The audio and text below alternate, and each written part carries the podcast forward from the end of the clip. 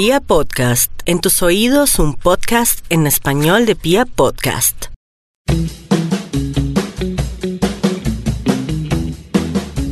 Bueno, un saludo a todos los oyentes del Girófono. Hoy en nuestra sexta etapa, eh, con nuestros contertulios de siempre. Señor José Luis Fernández, ¿cómo está? Hola Juan, ¿cómo vamos? Y en Perú, eh, feliz eh, con la participación de los ciclistas en las últimas vueltas del World Tour. Mm, Pero acá listos para hablar de ciclismo. sí, no, y qué lindo, ¿no? Con nuestro nuevo gregario, David Garzón Ratón. ¿Cómo está Ratón? Hola Ignacio, ¿qué tal? ¿Cómo está Perú? ¿Qué ¿Cómo más va? Juan? Digo Juan, ¿qué más David? Bien, bien, Perú, ¿qué Del- pasó? es que estaba confundido viendo a Juan. En un gregario de lujo, ¿no? El que siempre está ahí atrás del pelotón ayudando. Sí, hay que decir que, que, que Ratón cuando uno sale a entrenar es el que se queda siempre con el último, con el que le lleva la carimañora, el agua, el bocadillo, el que está seco. Entonces, Y el dopaje, ¿no? no, no, no, no. no. No, todo, todo legal. Perú, Perú y sus... Sí. No, no, muchacho, no, sí. ciclismo legal, ciclismo legal. ¿no?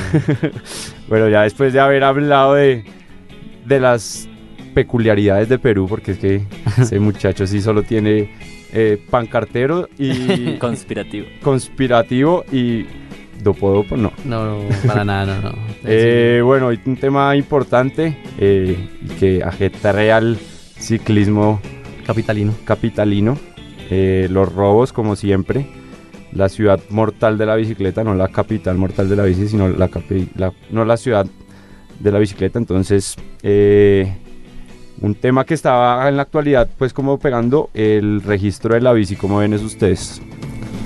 Mm, pues mal, realmente las políticas eh, del gobierno no, no, pues del gobierno distrital no ayudan.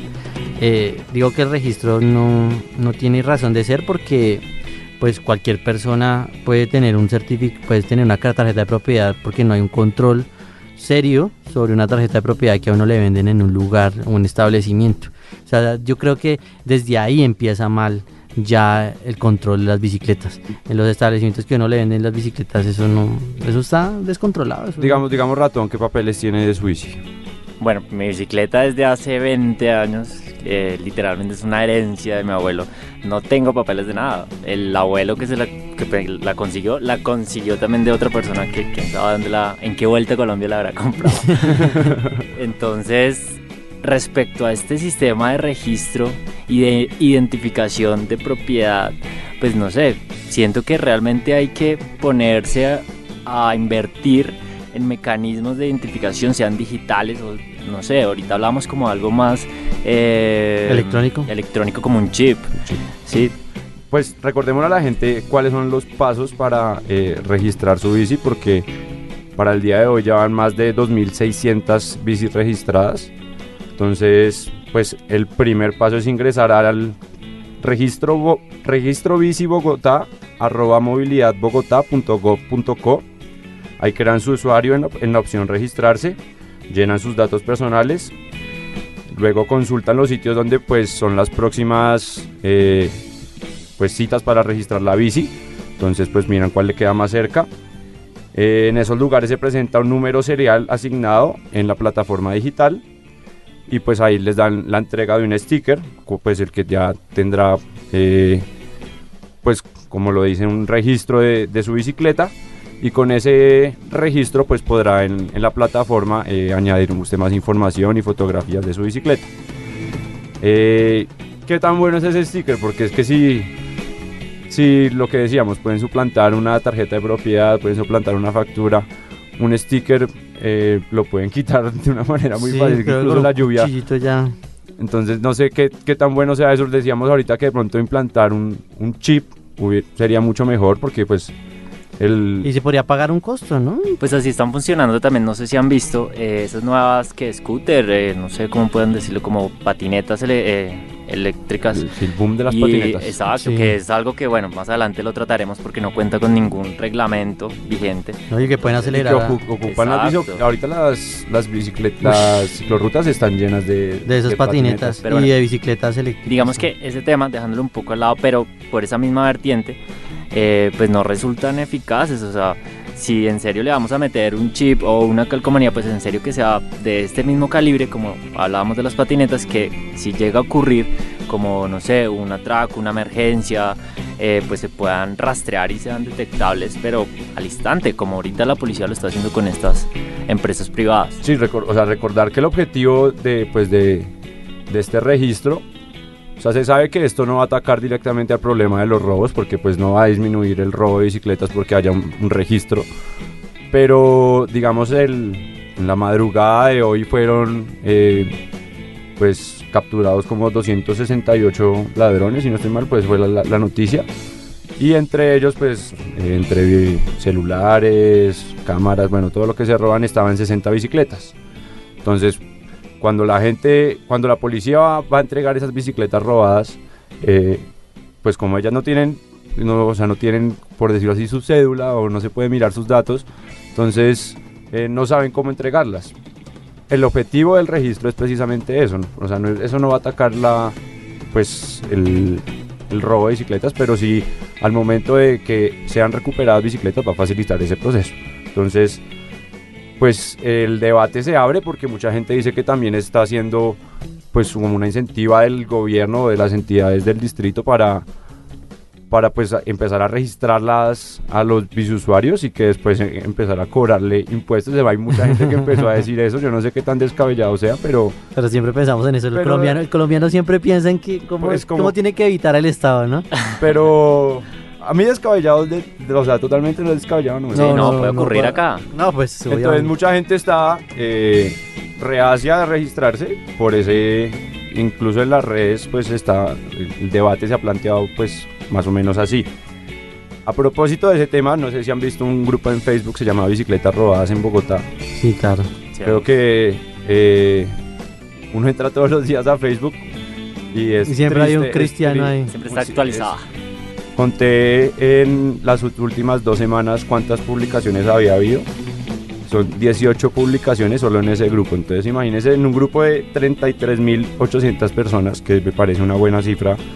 Aunque bueno, en Bogotá dicen que se realizan más de 800.000 viajes al día de bisusuarios pero pues esta cifra de, es un grupo me parece importante. O sea, no, mil personas en un grupo en Facebook reunidas. No, y, es que, y además que es la muerte, o sea, es que no están, no están atracando así solamente por la bicicleta, sino están tirando esa... Es, entre la estadística, dice que son 1.138 hurtos en los primeros dos meses de este año.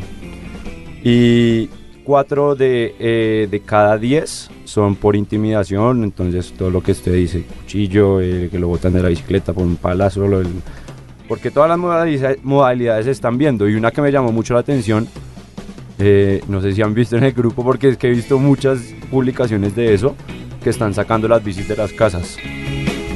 O sea, yo hice la misma cara que rato cuando leí. No, no, no. Rato hice una cara como de, de extraño, pero pero, o sea, que las están sacando de las casas, no sé si en los patios exteriores, tal vez. O sea, están metiendo, están se violentando. Están metiendo las casas a sacar las ciclas. Ah, sí, no, eso, eso le pasó a un, a un bicicrosista. En, en Suacha, si no En Suacha, sí, le quitaron las bicicletas que eran para competir. para competir.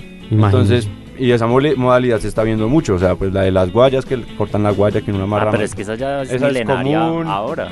la milenaria, que el cambio que empiezan a, a, hablar a la, a la persona venga, le digo.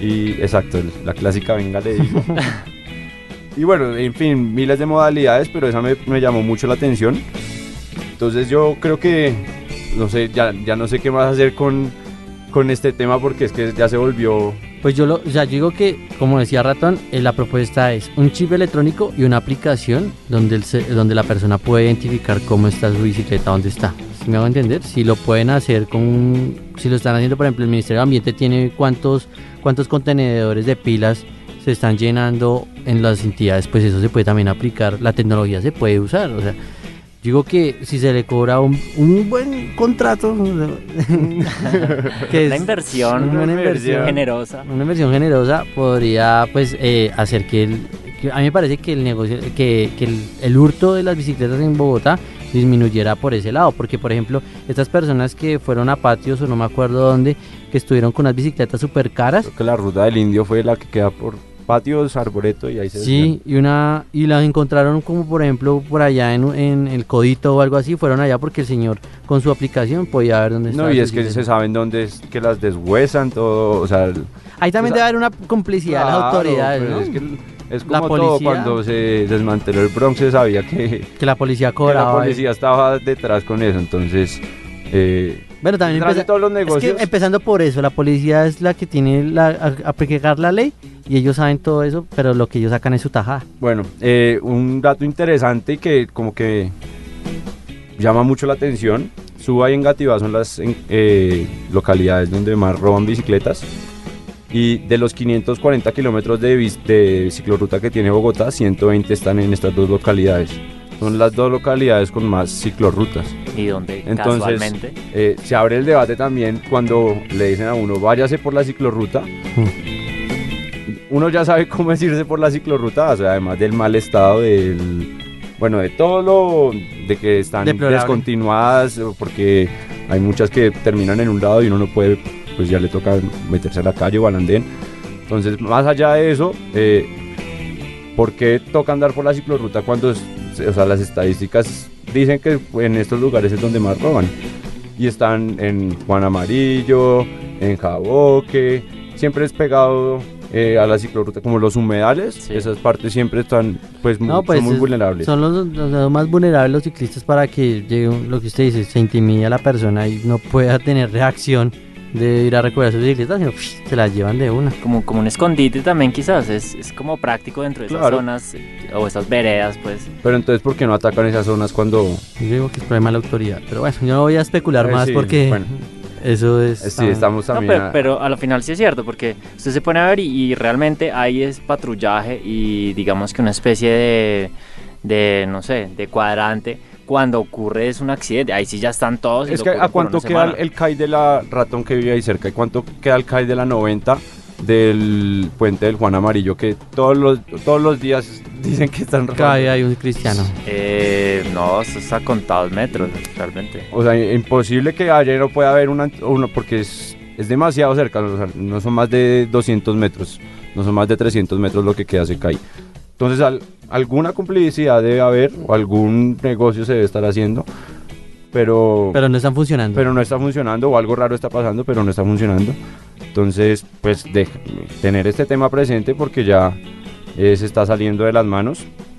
Y bueno, yo creo, yo, pero yo digo que también, eh, y vamos, eso tiene que ser un tema para el próximo alcalde que se posicione este año. Para, o sea, tiene que ser un tema de la agenda política. Pues es que eso incumbe todo, su- sostenibilidad, movilidad. Todo, es que además somos una ciudad, creo que ya estamos en el primer lugar de, la, de las ciudades menos transitables en, en el mundo, entonces No, y, esta mañana un, un tuitero que habla mucho de medio ambiente, Daniel Bernal, no sé si lo han- eh, bueno, él sube todos los días eh, cómo está la calidad del aire en Bogotá. Y precisamente hoy la localidad de Sube en Gativá, las dos amanecieron con la alerta roja. Y también se levantó la, la restricción, ¿no? La Sí. restricción fue levantada, entonces también volvemos como al, al mismo al mismo smog. Bueno, si lo, lo que dice Perú es verdad, o sea, el- eso tiene que ser una política del próximo alcalde de Bogotá y tiene que ir sus propuestas. O sea, si, eh, ese tiene que ser para mí un, un debate que se un tiene gran dar debate. en, No, tiene que ser uno de los principales puntos para la alcalde, para la elección del alcalde. pero bueno. Eh, ya pasando a temas más o menos, eh, las salidas de, de los muchachos acá presentes, ¿cómo les fue en, en La Vega, Perú? Eh, bien, muy lindo puerto. No había ido, ¿no? no, nunca había ido y pues me aventuré, me aventuré a ir solo. La Eh, competencia, ¿no? Eh, Empezaron no. a hablar que nunca pasó, que no sé qué. No, pues bueno, aparte pues sí, que, que quiero mejorar, quiero mejorar mucho mis tiempos este año. Eh, pues estaba al lado de mi, mi abuelo vive en el Cortijo, entonces es más fácil pues salir de una vez ahí que atravesar los 12 kilómetros que desde donde vivo que es casi la 30 con 26. Es muy lejos cuando me toca llegar a, a hacer una ruta ahí por el occidente. Pero bueno, entonces tenía la oportunidad de hacerlo porque estaba en la casa de mi abuelo, llevé la bicicleta el, el viernes y el sábado pues salí, salí a las seis y media de la, de la mañana. Eh, comencé a subir eh, el vino por ahí, siete y, siete, siete, siete y media. O sea, ya estaba, a, a las 8 estaba arriba, Estaba arriba. arriba Pero del que- vino. ¿Quería hacer también tiempo en el vino o...? No, no quería nada más Quería hacer llegar. el puerto. No quería hacer el puerto porque hace solamente he hecho un puerto de fuera de categoría que fue de Anapoima a, A Mondoñedo. a Mondoñedo. Ese es bravo. Sí, muy bravo. Pero entonces esta vez lo quería pues también probarme cosas. Es que uno, bueno, ahí uno va probando cositas. Y a, y a probar el calor, ¿no? Sí, me acordé mucho de Juan. Los primeros 10 kilómetros, eh, me parece que la salida de la Vega, la selva tropical, o sea, ahí Uf, se siente el sí. trópico, se siente un poco el Y es que trópico. es la parte más dura, la pendiente de la más dura está ahí. Sí, son mil, son, o sea, la Vega queda como a mil metros sobre el nivel del mar. Entonces ahí ya se siente el calor, se siente un calor como sofocante que cuando va subiendo te va quitando mucho, mucho. Pero de ahí para arriba lo cogió el que no viene. Sí, pero me quedé sin agua y ya llegando a la población del vino ya estaba, ya estaba añorando esos 5 kilómetros de hacerlos con toda. Entonces tomé una Coca-Cola para inyectarme azúcar y ya, ya completé el puerto y, y ya fueron 5 horas nomás. Cinco horas desde, Desde- ida y vuelta. Ida y vuelta, 5 horitas, eh, dos y media, tres, dos, dos y media subiendo, me fue bien. Sí, Subiendo. muy bien. Sí, entonces pues bien, vos vas a seguir trabajándolo porque me gustó mucho el- lo que me sentí. volver, volver todos. No, y además que me sentí que, mm, que me, o sea, perdí mucha, mucha grasa, perdí, o sea, consumí muchas Claro, calorías. pues, el Calorías. calor lo deshidrata uno. Sí, uff, me, me volvió nada, pero entonces sentí que mejoré cosas. sentí- Nosotros, nosotros con, con Ratón fuimos al, bueno, Ratón y Santiago y Camilo. Todos los del grupo de ciclismo. Bueno, fuimos a San Jorge. eh, el puerto que, que entrena Egan, pues él tiene sus tres puertos como bases. Por allá. Pero es cerca de Con- Zipaquirá. Es al lado. Usted con el arco de Zipaquirá, la entrada y Sí, eh, a la izquierda como si estuviera subiendo hacia la mina sí. y esa vía sale a Tabio. Ah, Entonces ese es un 5, son 4,3 kilómetros al 5,2. ah, Puerto muy bonito así entre la parte del medio, es como entre el bosque. Sí. Muy, muy lindo. ¿Parecido a Canicas o diferente? Sí, tiene su aire a canicas. La primera parte es muy chévere porque se ve como todo el, el valle eh, ¿De que queda, sí, que queda ahí. Ah, entonces se ve toda la vía principal. No, muy, muy lindo, yo la verdad no lo conocía. Y eso también habla muy bien de todas las rutas que hay para hacer de ciclismo, ¿no? Todo lo que hay por, el- por los pueblos, ¿no? Sí, la verdad uno conoce eh, muy poquito. El pionono, no, Pionono. El pionono que salió en la vuelta No, con pero. Pionono yo sí lo había visto y le había dicho a, a un compañero nuestro, a Nicolás, que fuéramos hace harto y él me decía, nah, nah, eso no es tan duro. Porque el- hay que decir que el negro siempre es... Retada. Nicolás Rico le hace el negro, él siempre es así retador. Entonces, eh, no, o sea, se vio las imágenes de, de la vuelta, de la vuelta con con Dinamarca. eh, la última etapa terminó allá en Pionono. Son 3,3 kilómetros al, 3, al casi al 13%, A 12, varios 12, los 6. botó. Los botó la bici. Y, al- o sea, ciclistas, pues, de profesionales que traen que van con para el Nacional, eh, pues, eh, primero haciendo zigzag, o sea, es que Culebreando. culebreando, o sea, la subida se ve que es tremendamente dura, entonces queremos ir ahí a ver cuántos kilómetros... a ver quién- ¿Caminamos? A ver cuántos kilómetros podemos Subimos. subir, no... Yo quiero subir hasta que hasta que me... No, yo, también. No, y la gracia no es caminar, pues me bajo y si me bota, me bota y me vuelvo a subir a la bici, pero no, caminar no. Bueno, es que estos No, sí no, son, no, no me bajo, son yo- runners. No, no, no, no, no, yo me tomo por ahí un, una agüita y ya. Bueno, bueno, con este tema eh, terminamos hoy nuestra sexta etapa del girófono. Eh, invitarlos a irnos por nuestra plataforma Pia Podcast, eh, también en Spotify. Y pendientes acá de, del tema y de toda la actualidad del ciclismo colombiano y mundial. Eh, un saludo a todos los oyentes, muchas gracias Perú, Gracias, Juan. gracias David, Gracias, Nacho. nos vemos en una próxima ocasión.